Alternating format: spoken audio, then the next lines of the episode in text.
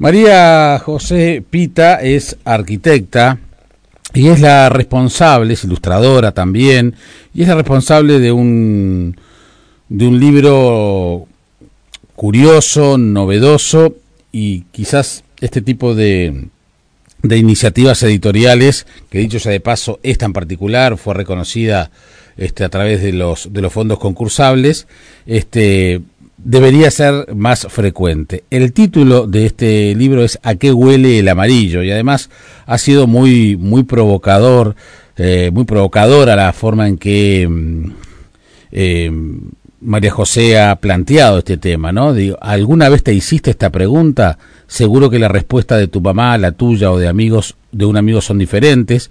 Cada uno responderá de acuerdo con sus vivencias y percepciones. Y después sigue, ¿qué pasa si no tenemos la experiencia de oler ni la de ver? Y si sabemos a qué huelen las cosas pero no tenemos el concepto de amarillo, y si conocemos el color amarillo pero no tenemos olfato, bueno, y ahí sigue, y bueno, de eso vamos a estar hablando con ella, pero quiero antes de hablar del libro, quiero que me cuente cómo cómo llega a esto y cómo, cómo es parte de su historia para terminar en este, en este precioso libro. ¿Cómo estás, María José? Hola Jaime, muchas gracias por la invitación. Por favor, bueno, te escuchamos, contanos. Y mm, bueno, esto es un proceso súper largo, arrancó por el 2017 por ahí, eh, empezó casi que con un juego, con, con unas amigas que yo vivía en Brasil y con unas amigas formamos un, un colectivo literario, colectivo Fénix, y, y bueno, eh, una de ellas, eh, que trabaja, digamos, como, como redactora publicitaria, nos propuso un juego que además fue muy divertido porque era, digamos, nos proponían este, esto era un trabajo, ¿no? Para hacer como el, el colectivo. Y a partir de allí era, era la, sobre la relación de perfumes y arte. Y a partir de este juego, ya no recuerdo muy bien cómo, surgió este texto, después de, de este proceso de investigación. Y bueno, en fin, luego yo me vine para para Uruguay, eh, gané una mención en, en el premio de ilustración del MEC y luego de allí eh, también eh, surgió un taller con un ilustrador colombiano donde varios de los que de los que hemos recibido menciones o ganaron participamos. Y allí medio que cobró forma la primera maqueta de a que huele el amarillo. Pero bueno después eso quedó un tiempito guardado y bueno después este yo fui mamá de Pedro y, y, creo que los últimos meses del embarazo y los primeros fueron como así como un brote creativo impresionante. Y, y ahí me propuse presentarlo a los fondos concursables y le di como este, giro no que me hacía como mucho ruido que un niño digamos el, uno de los protagonistas de que huele el amarillo es un niño eh, ciego no entonces me hacía mucho ruido que justamente que un niño como el protagonista como Tinú no, no pudiera acceder al libro. Entonces se me ocurrió esta vuelta de eh, digamos, hacerlo un audiolibro y también que tuviera braille. Y bueno, y ahí empezó este viaje muy largo uh -huh. hasta hoy, porque bueno, después vino cambio de gobierno, pandemia, bla, bla, sí, bla, claro. bla. Este, pero bueno, finalmente este año lo, lo, lo pude publicar. Eh, es como un trabajo, o sea, como muy intenso, lindo, pero también sacrificado, ¿no? Por todo este tiempo No, y a, además el, el mundo editorial, si bien está cambiando y, y, las tecnologías están siendo mucho más accesibles desde el punto de vista económico y también de tener acceso a ella, están facilitando una cantidad de cosas, es decir, quizás antes hacer un libro, combinar un libro en braille, capaz que el, el, el braille era un mundo destinado solo a, a ciegos y quienes no tenían baja visión, digo, ¿no? Este Sí, la, perdón, eh, la idea justamente era este eh, que fuera un, el mismo libro para todos, ¿no? Claro, a eso a eso voy, digamos, esa esa idea integradora, esto que decís claro. en la tapa, el libro el libro inclusivo. A veces este podemos exagerar un poco con los conceptos, pero en este caso lo es claro. realmente el libro inclusivo.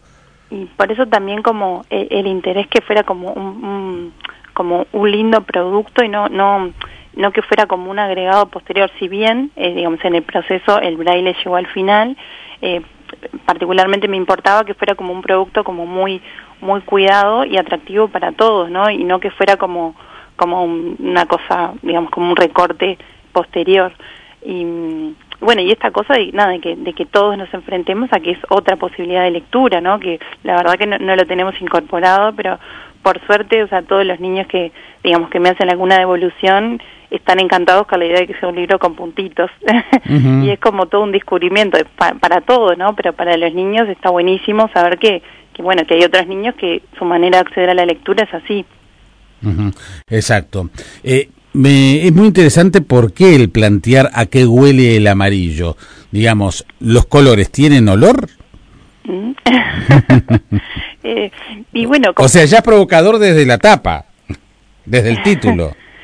es que lo, divertido también es que para mí es eso, ¿no? Que va a haber tantas respuestas como personas o vivencias tenga, porque incluso para una misma persona, capaz que en un momento de la vida el amarillo tiene determinado olor y para en otro momento de la vida es es otra la referencia. Eh, pero es muy divertido así como los comentarios que me llegan. Una niña muy graciosa me dijo, me hizo llegar a través de la mamá, que para ella el amarillo olía quemado y era como muy, muy, muy este, claro para ella, porque el sol es amarillo, bueno, y quema las cosas, el amarillo huele a quemado. Entonces ese tipo de razonamientos es como muy divertido compartirlos, o sea, que me lleguen. Sí, y y bueno, y, ¿y cómo se teoriza, eh, por un lado, ese tema de, del, olor, del, del, aroma, de un color, y después aterrizarlo en, en, imágenes porque sos ilustradora, en, en, un texto, porque bueno, en definitiva, este, llevas, contás una historia, pero, pero a su vez también, este, después vamos a hablar del tema del braille, pero pero llevar esa, esa, ese concepto, porque en definitiva la pregunta ¿a qué huele el amarillo? no deja de ser un, un concepto abstracto, entonces este destinado a niños. Casi un, un acertijo. sí, claro. Y con respecto a la, a la, ilustración, o sea, es como, no sé si yo por ahí tu pregunta, capaz que me perdí un poco. Eh, para mí era importante, o sea, como que siempre como trato como de, de proponer como otro nivel de lectura con la ilustración, ¿no? Entonces, eh, el texto te va llevando y bueno, está, es, esta búsqueda entre estos dos amigos que intentan develar a, qué huele el amarillo, ¿no?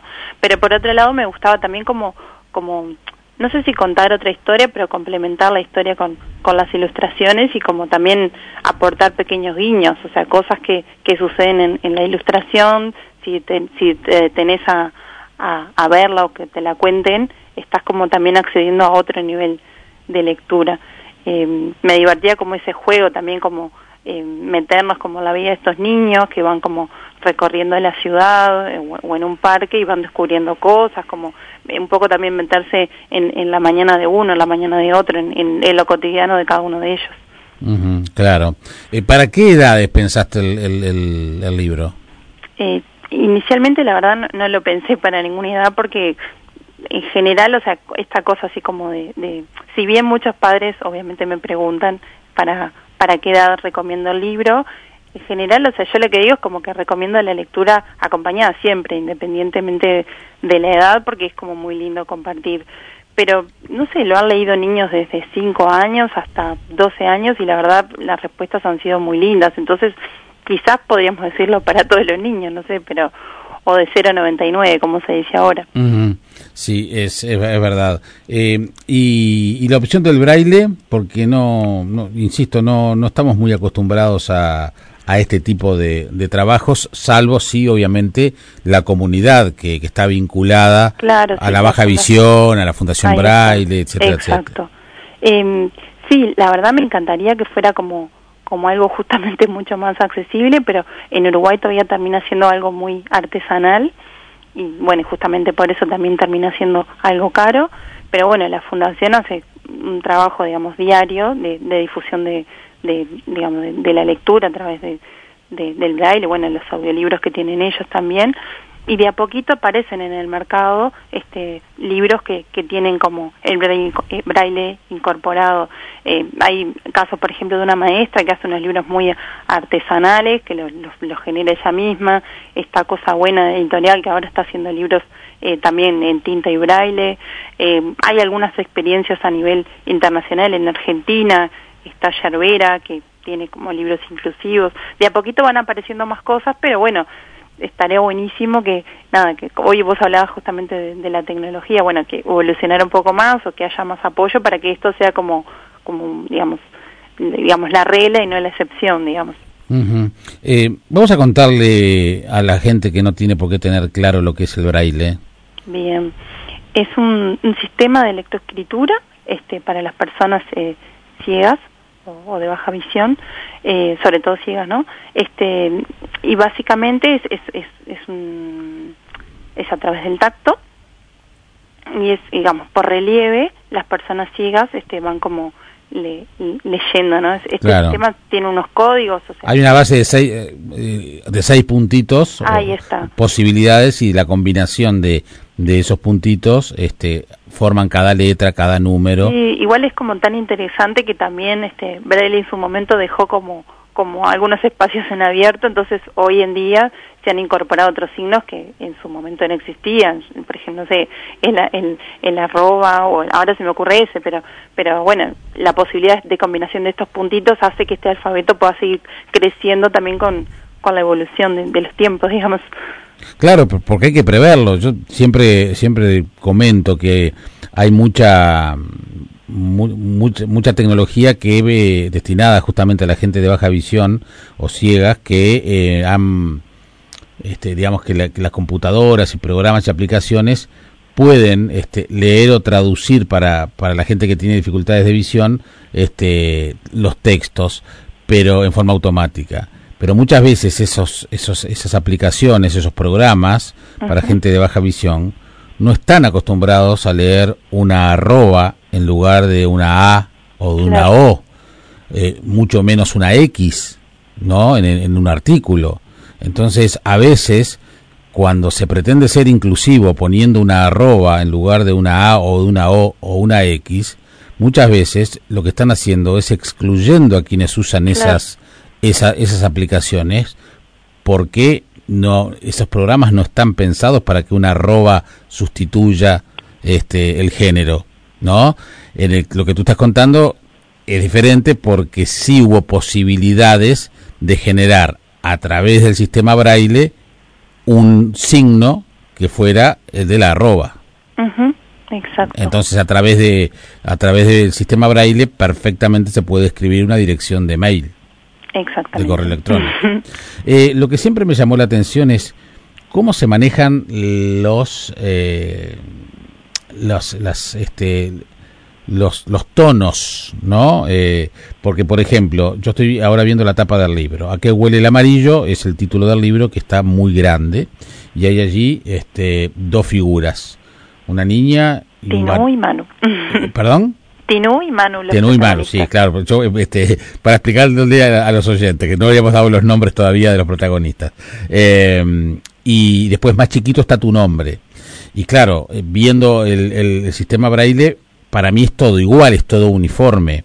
O el sistema braille tiene alguna chance de diferenciar el título de eh, las figuras, es decir, eh, eh, estos chicos, las personas que, que, tienen el libro en la mano está a y, se, y, se informan a través del sistema braille, ¿saben que hay dos figuras allí? no, por ejemplo, el, el, lo que es como muy, a mí me resultó como apasionante, este, bueno, como como todo sistema, o sea, en el braille vos podés diferenciar, este, podés decir, bueno, esto es una mayúscula, hay un signo que dice, bueno, acá hay una mayúscula, acá empieza una oración, acá termina, vas como, como explicando, digamos, para que se termine de armar esa frase. Sí, por eso también lo, que te digo, o sea, eh, ay, ahora no lo recuerdo, pero en Argentina eh, hubo una experiencia que me pareció muy linda, este, que era de mediación de lectura para personas ciegas. Entonces, eh, lo que justamente como me parecía como muy rica esta figura es que justamente te, te acompañaba y te, y te, traía todos esos datos que vos no podés acceder por el braille, ¿no? Claro. Entonces, lo lindo es, por ejemplo, si se sientan juntos un niño que un niño ciego y otro que no lo es, que complementen esa visión, ¿no? Entonces, eh, el otro le puede ir narrando digamos, la parte gráfica. De hecho, si, si no sé si ustedes prestan atención, eh, cada vez más, por ejemplo, en Instagram o en otro tipo de red social, está lo que se llama descripción inclusiva o accesible, ahora no recuerdo el nombre. Entonces, por ejemplo, tú ves una foto y está la leyenda de la foto y más abajo te, habla, te ponen hashtag descripción de imagen, ¿no? Entonces ahí te narra lo que lo que una persona está viendo y la persona ciega no tiene cómo acceder, ¿no? Entonces también lo estás incluyendo en esa otra lectura que él no puede acceder. Por eso mi insistencia en esto de, la lectura compartida, porque sí, sí hay cosas que, que uno no va a poder acceder, o sea, yo claramente no voy a poder acceder al braille, me lo van a, me van a tener que acompañar para que yo entienda qué es el braille. Y, y la otra persona que no ve va a necesitar como la compañía de alguien para que le narre lo que está dibujado ahí. Pero a mí me parece como apasionante y como muy, muy rico esta experiencia de, compartir. Eh, a mí eh, también, María José, me parece interesante la, la, propuesta y por supuesto que ahora después vamos a decir dónde conseguir el libro y todas estas cuestiones. Lo que me parece interesante es eh, cómo eh, apelás a una historia, es decir, este primer trabajo que, que haces con este libro, apelás a una historia que tiene que ver tanto con lo sensorial, cuando en definitiva hay problemas en por lo menos uno de los sentidos. ¿Me explico? Sí, sí. Porque podías haber contado Caperucita Roja, ¿viste? claro, ¿me entendés? Una historia común, este, divertida, etcétera, pero sin embargo tomás un, un tema sensorial porque le hablás del amarillo. Eh, el otro día veía una, una entrevista a, a Nahuel Panisi, el, joven ciego este argentino que canta, que toca la guitarra horizontal apoyada en sus piernas como si fuera un piano, este, es increíble segurí, este, y le preguntaban en la entrevista eh, que tenían la posibilidad de operarlo para que recupere la vista. Él, tiene cerca de treinta y pico de años y toda la vida fue ciego. y, y él, además de ser una defensa del concepto de ciego, odia que le digan no vidente. Ay, claro. Porque dice, si me dicen no vidente, están resaltando este, lo que me falta, la parte negativa. Yo soy ciego, que es una característica y nada más, o sea que no me vengan con el, con el no vidente. Cierro el paréntesis ese. Y cuando le dieron, le, dijeron que lo podían operar para, para que pudiera ver, porque ahora era posible, él se niega. Él dice que se crió así y que eh, su mundo es así y entonces este él no no no quiere no, quiere operarse que él va a seguir siendo ciego. Y a mí me dejó me dejó pistoneando esa respuesta porque en definitiva es muy difícil a mí, por lo menos pues, como porque no, no tenés esa vivencia pero sabes por qué sabes por qué María José porque por ejemplo él no sabe lo que es el amarillo. Claro. Porque es ciego de nacimiento. Cómo le explicas a, a un ciego este qué es el amarillo bueno, con otro amigo. Claro, no, está bien, pero eh, voy a la, esencia de la vivencia personal, ¿no? Entonces, por eso es, por eso yo eh, rescato también el que tu libro juegue con el tema de los sentidos también. Eh, te puede faltar la vista, pero estás estás apelando al olfato, por ejemplo. Claro. sí, para mí era como como como un desafío, o sea, yo tenía como, o dentro de los miedos que tenía, no quería que fuera como, como, digamos, como, que fuera como un golpe bajo o, o apostar a, la inclusión de un lugar que no quería, o sea, yo quería narrar una historia de amistad, digamos, como de, como de juego entre dos niños que se complementan y que juntos logran resolver este, este acertijo, o sea, de hecho por eso te decía como la cuestión como de ay que me empezó a hacer ruido digamos lo de lo de que un niño ciego no pudiera acceder al libro como al final del proceso pero digamos como el inicio de, de, la historia viene otro lado. Entonces como eh, me parecía importante que fuera eh, como muy fluido natural y, no forzar nada no o sea viste como que la idea de complementarse eh, me parece que nos puede pasar a cualquiera. O sea el tema de la solidaridad o o el de recorrer libremente una ciudad, o sea, es algo para mí deseable para cualquier niño, o sea, independientemente de, de su condición. Exacto. Porque en definitiva también, aunque tenga, y vuelvo al ejemplo de Panisi, aunque tenga esa condición este, de, de, de, no tener uno de los sentidos como la vista, este, si él se va desarrollando y se hace arma, arma su vida en función de eso. Entonces, él recorre, transita, canta. Fíjate que la guitarra obviamente nunca la vio, pero la toca de una manera única. La apoya horizontal en sus piernas, en sus muslos, y la toca como si fuera un piano. E insisto, lo ves tocar la guitarra y se te cae la media, no podés dar crédito. Y es más, otros músicos lo ve, lo miran para tratar de, de intentar. Fue una técnica que él tuvo que inventar. Sí, sí. ¿No? Sí, es algo único que, hace él y seguramente otro no lo puede hacer. Exacto. Exactamente. Pero, pero bueno, me parece que es interesante. Acá uno, un, tenemos mensajes de oyentes. Dice, leer de forma compartida es imprescindible para seguir creciendo y el tema de la descripción de imágenes es fundamental y está genial, dice el teléfono 418. Y después este aquí también el 818 recuerda que hay un disco de los años 80 de Steve Wonder, recordemos que también es un músico ciego, con la tapa en braille. Ay, mira. No sabía eso. Sí, yo ahora lo que estoy viendo, sí, cada vez más seguidos, se, ven cada vez menos eh, tarjetas personales en cartón, ¿no? La, famosa tarjeta personal. Pero sí he visto que cada vez más de las que hay, este, se le pone en sistema braille. Sí, y, de hecho algunos libros, este, capaz que no todo el libro eh, tiene el braille, pero sí, por ejemplo, en la tapa y es una introducción para, para llevarte un audiolibro, por ejemplo. Entonces, eh, por lo menos es como, no es como inclusión total, pero pero bueno, es como un gran paso. De hecho, ahora no me acuerdo, el libro hay un libro de, Emilia Díaz, creo que es Guardianas, creo que se llama. Sí, tenés razón. Tiene tenés en la tapa y tiene audiolibro. tenés razón. Bueno, y contame la parte de audio de aquí. Ay, eso fue muy divertido. Eh, yo, en bueno, en este proceso largo este, que te contaba, también participé de, talleres literarios con, con Alejandro Ferreiro y bueno, nada, nos hicimos amigos y siempre como que, bueno, él trabajó en radio y como que a mí me gustaban mucho los momentos de lectura de, de, bueno, de nuestros encuentros. Y, y bueno, le propuse que fuera el narrador del libro y le encantó la idea. Y bueno, el año pasado, cuando digamos, parecía que la pandemia iba a dar un respiro, eh, bueno, ahí lo fuimos a grabar a la mayor, y bueno, participan estos dos niños, Mateo y Manuela, y Alejandro, y, y fue muy divertido, o sea, yo también hay de los miedos que tenía era, bueno, que, que los niños se sintieran presionados o que, que no disfrutaran el momento, pero no, la verdad fue como muy divertido y bueno, la experiencia de un estudio de grabación, ponerse los, los auriculares esos mega, los micrófonos raros, o sea, fue como muy divertido y bueno, y después también el aporte del técnico de sonido, la verdad me sorprendió para bien. No tenía como grandes expectativas sobre el audio por, porque no, nunca había hecho un audiolibro y, y la verdad me parece que quedó un producto muy lindo y como muy cálido y me, me, quedé muy muy contenta con esa parte también. Y bueno, y pueden acceder a través del QR que está incluido en el libro. Como que de alguna manera, María José, eh, tratás de aprovechar todos los elementos que están a tu alcance para generar un, un producto que, bueno, justamente eh, trate de no excluir a nadie, ¿no? Así es.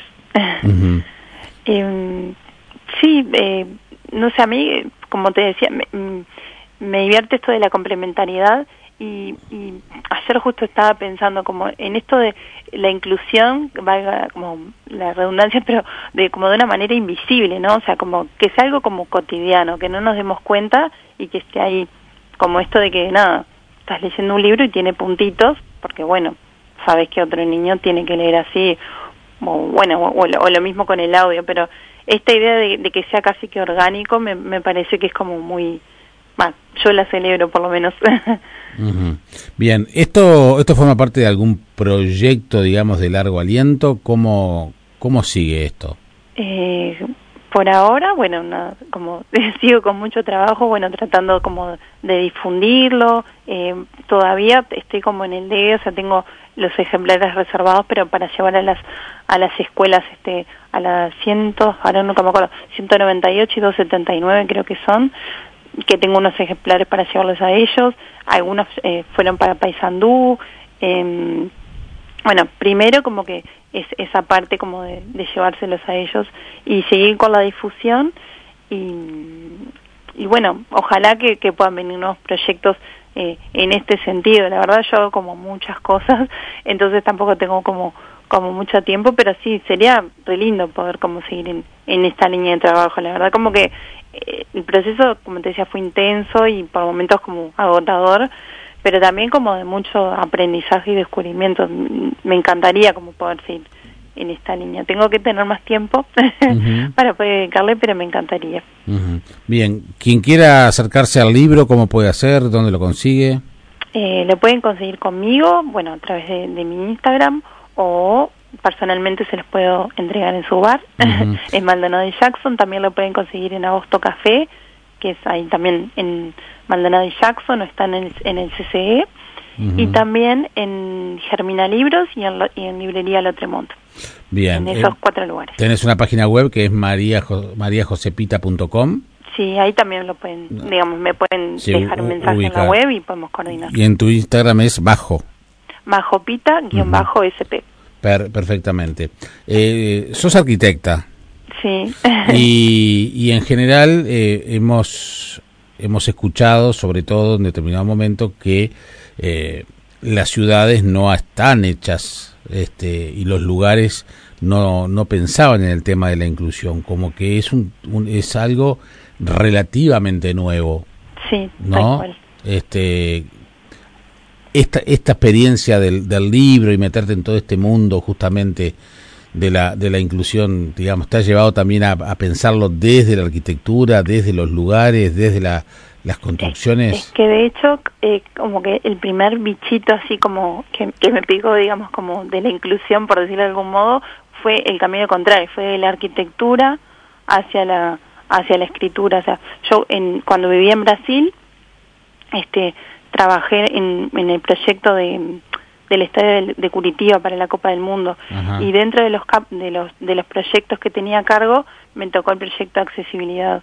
Y y la verdad fue también como muy apasionante, pero bueno, desgraciadamente, digamos, imagínate en un estadio, lo que muchas veces se exigía eran números que entraran más lugares en, un estadio, entonces claro, eh, es, por ejemplo, atender a la accesibilidad muchas veces requiere espacio, por ejemplo, para una silla de ruedas.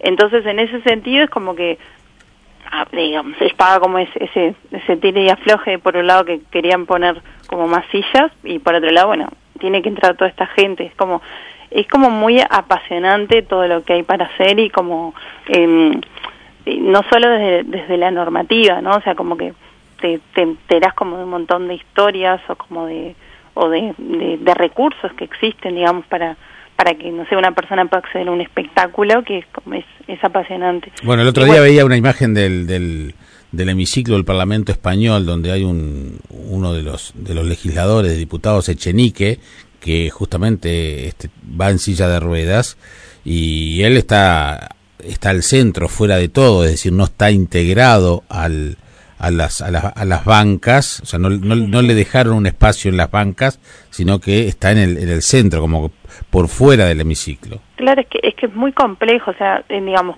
eh, si es un edificio existente, bueno, hay un montón de cosas para hacer, pero pero cuando hay proyectos desde cero es como fundamental pensarlo desde el vamos para para que justamente sea esto orgánico, ¿no? Que esté como integrado, incluido este, como todos, o sea, que pueda acceder a todas las partes del edificio que, que necesita, que quiera y no al huequito que consiguieron porque no se pensó desde el vamos. Bueno, justamente el, el, el tema es que muchas veces, bueno, si, si, si tenés que construir algo desde el vamos, no hay problema, porque tenés todo por hacer y ahí lo, lo haces de la forma más armónica posible.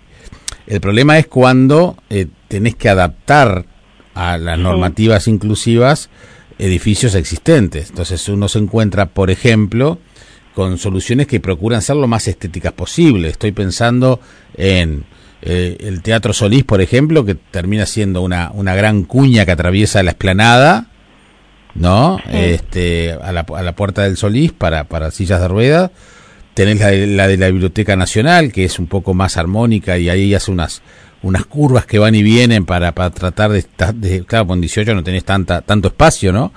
Sí, sí, este para poner una rampa, pero en definitiva a veces adaptar este atenta muchas veces contra la estética. Es, muy difícil para un arquitecta como vos este armonizar la, la exigencia de una rampa, por ejemplo, con una estética y la, y la armonía de la construcción.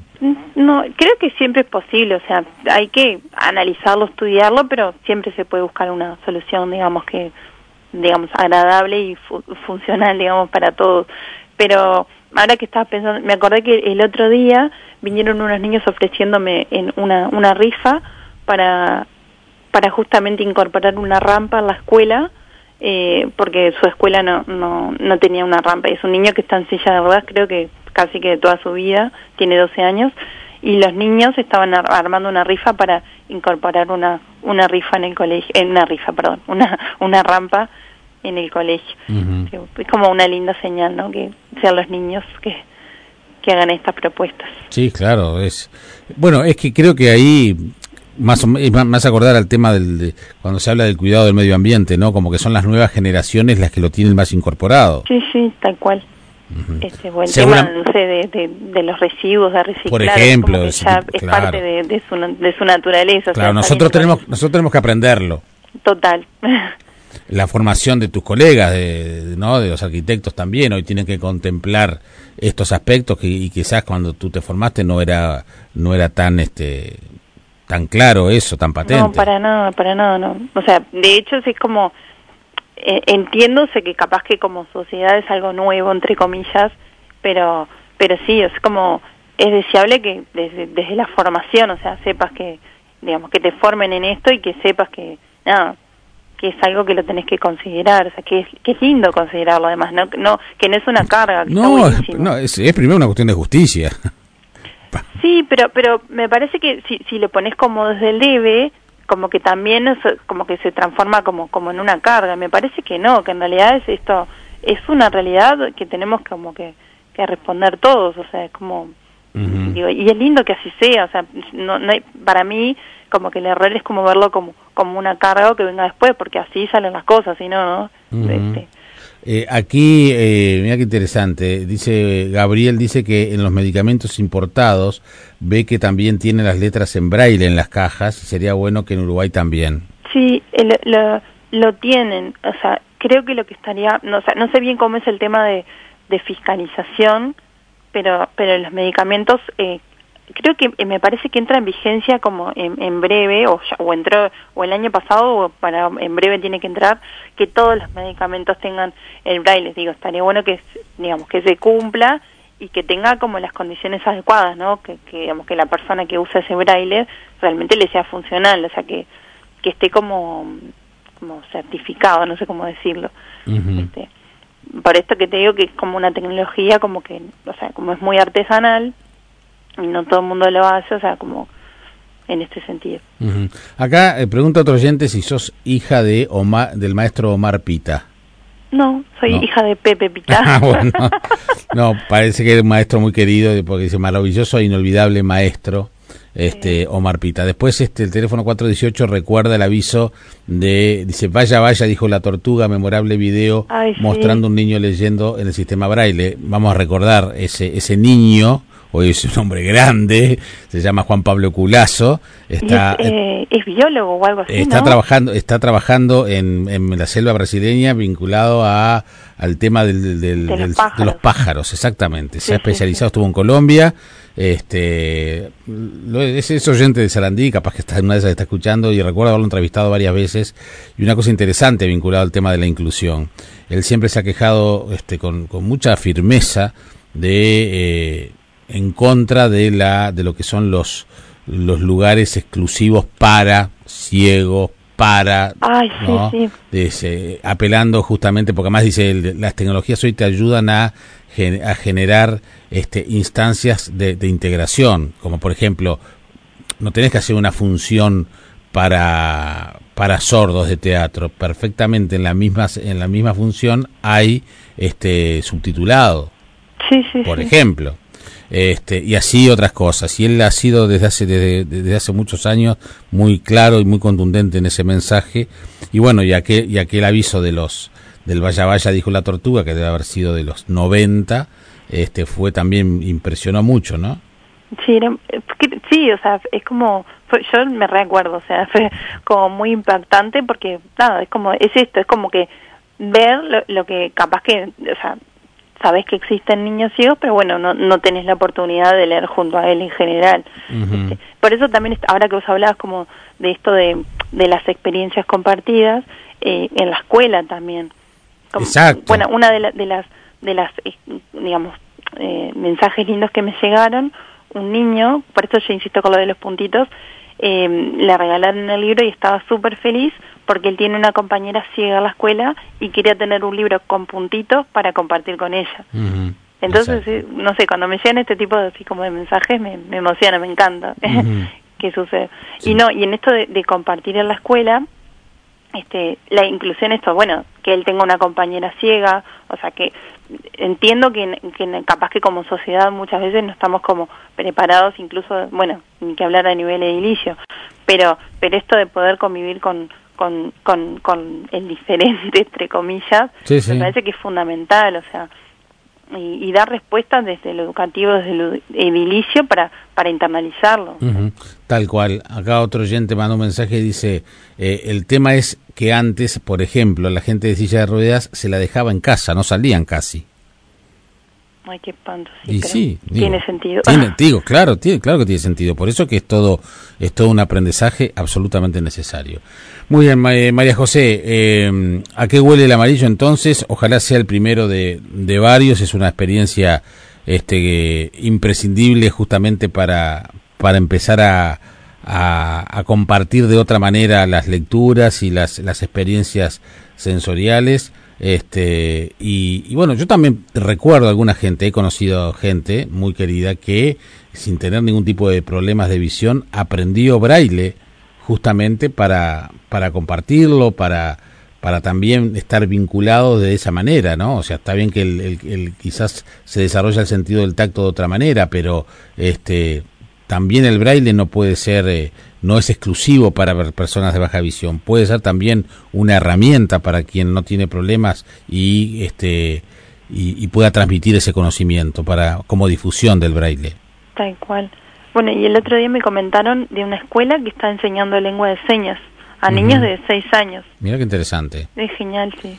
Bueno, son, son todas muy buenas noticias, María José. Te agradezco mucho, te felicito por el libro. Bueno, muchas gracias por el espacio, un placer hablar contigo. Del mismo modo. ¿A qué huele el amarillo? María José Pita, entonces, la autora de este, de este libro que encuentran en, en sus redes sociales.